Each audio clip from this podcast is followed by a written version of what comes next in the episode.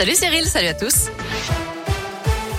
À la une, la vaccination des enfants, oui, mais pas tous. L'Académie de médecine recommande de ne pas vacciner tous les enfants contre le Covid, mais seulement ceux qui sont susceptibles de développer une forme grave de la maladie en raison de comorbidité et ceux qui vivent dans leur environnement proche. L'Académie recommande également de vacciner les enfants vivant dans l'entourage d'adultes vulnérables, en particulier les immunodéprimés et les personnes atteintes de maladies chroniques.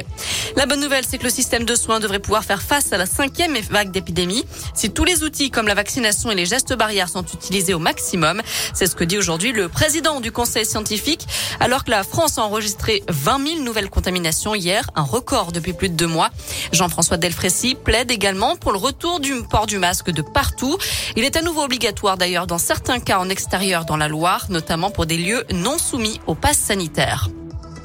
Un drame sur les routes de Haute-Loire. Une femme de 48 ans est décédée hier soir après une collision avec un autre véhicule à Saint-Pal de Chalancon, à la frontière avec la Loire. Selon le progrès, l'autre conducteur âgé de 18 ans aurait d'abord quitté les lieux avec sa passagère avant de se raviser. Une enquête est en cours.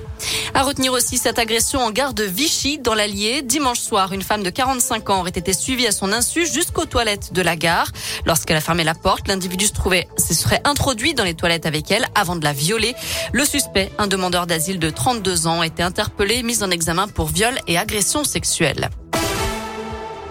Foot, y aura-t-il de nouvelles sanctions contre les Verts? La commission de discipline de la Ligue rend en fin de journée ses décisions définitives après les incidents face à Angers le mois dernier. Souvenez-vous, le 22 octobre, des dizaines de fumigènes avaient été lancés sur le terrain, les filets avaient été endommagés, le coup d'envoi avait dû être retardé d'une heure et dans la foulée, un huis clos avait notamment été décrété face à Clermont le temps de l'instruction du dossier. En attendant, ce soir, il y aura du foot féminin à suivre. Les filles de l'OL affrontent le Bayern à Munich en phase de groupe de la Ligue des Champions. D'envoi sera donné à 21h.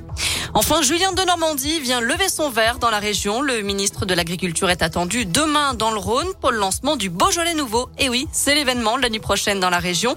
Les festivités commencent à 23h ce soir à Beaujeu.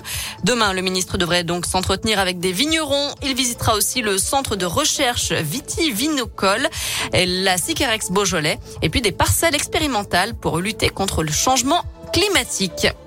Voilà, vous savez tout pour l'essentiel de l'actu de ce mercredi. On jette un œil bien sûr à la météo avant de se quitter. Pour cet après-midi, ça va rester bien gris malheureusement. Hein. Pas de grosses améliorations prévues. On attend beaucoup de nuages, de la grisaille, mais normalement pas de pluie, à l'exception peut-être du Puy-de-Dôme. Euh, les températures sont toujours comprises entre 8 et 11 degrés pour les maximales.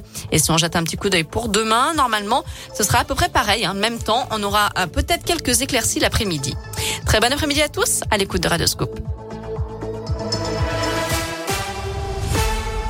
Merci.